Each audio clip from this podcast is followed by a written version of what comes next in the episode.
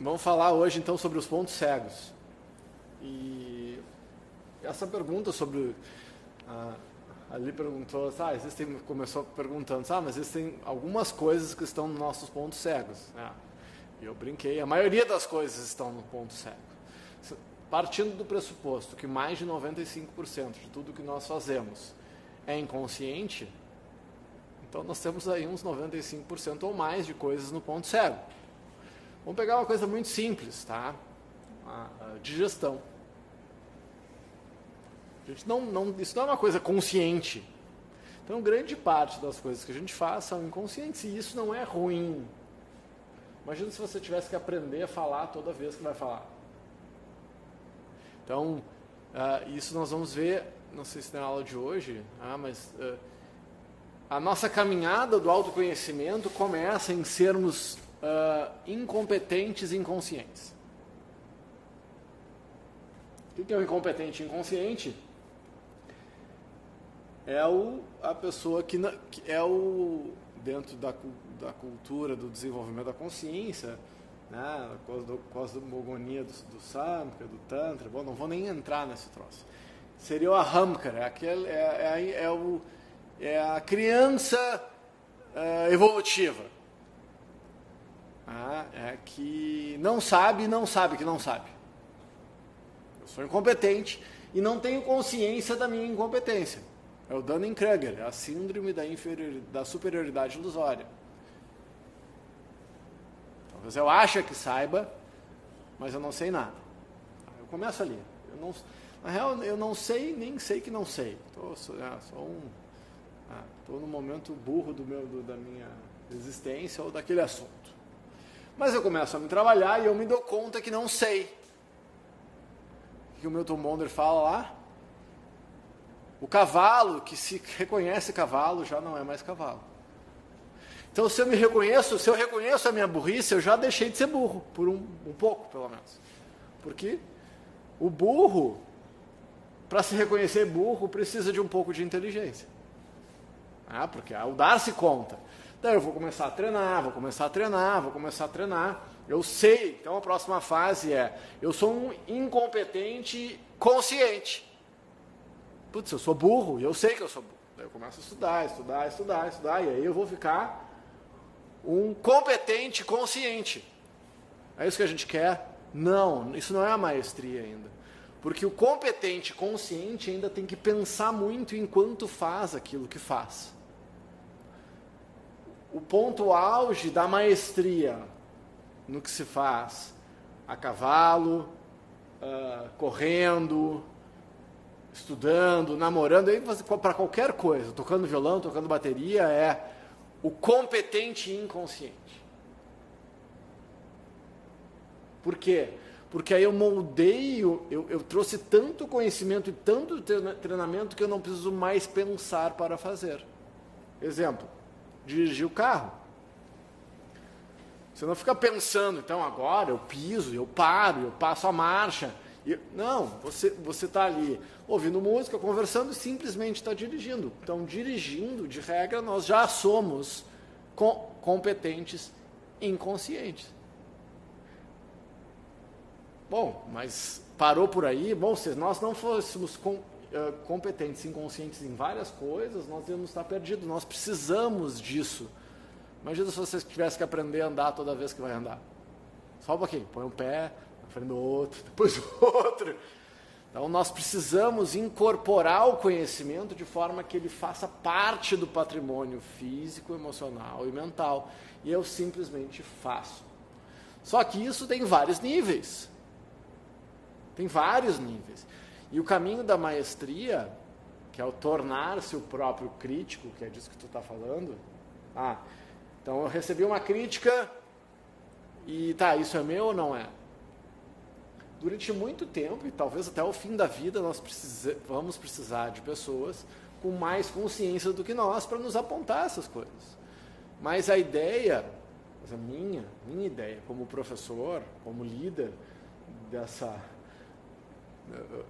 desse grupo que busca autoconhecimento é me tornar obsoleto o mais rápido possível. O líder tem como missão tornar-se obsoleto mais quanto mais rapidamente obsoleto ele se tornar, melhor líder ele é. Sinal que ele ensinou e que as pessoas não precisam mais dele, mas que seguem com ele porque optam por estar com ele, porque é melhor, porque a gente vai evoluir mais, porque tem muito o que aprender ainda.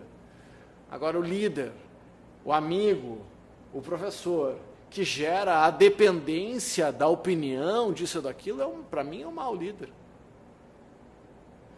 Claro que tem um, todo um processo, né? tem toda uma caminhada pela maestria até que se estabeleça uma parceria na qual eu possa ser, eu vou, eu vou recorrer ao meu mentor, que vai dar opinião, mas eu tenho que ter condições de avaliar se aquilo me serve ou não naquele momento. Enquanto a gente está mais infantil, independentemente da idade, eu vou necessariamente precisar de uma opinião.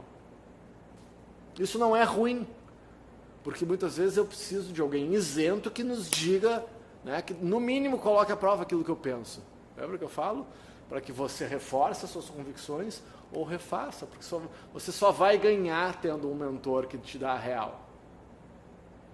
Porque ou tu reforça o que tu já sabe, ou tu vê que tu está errado e muda de opinião, e, e, e, você ganha nas duas hipóteses.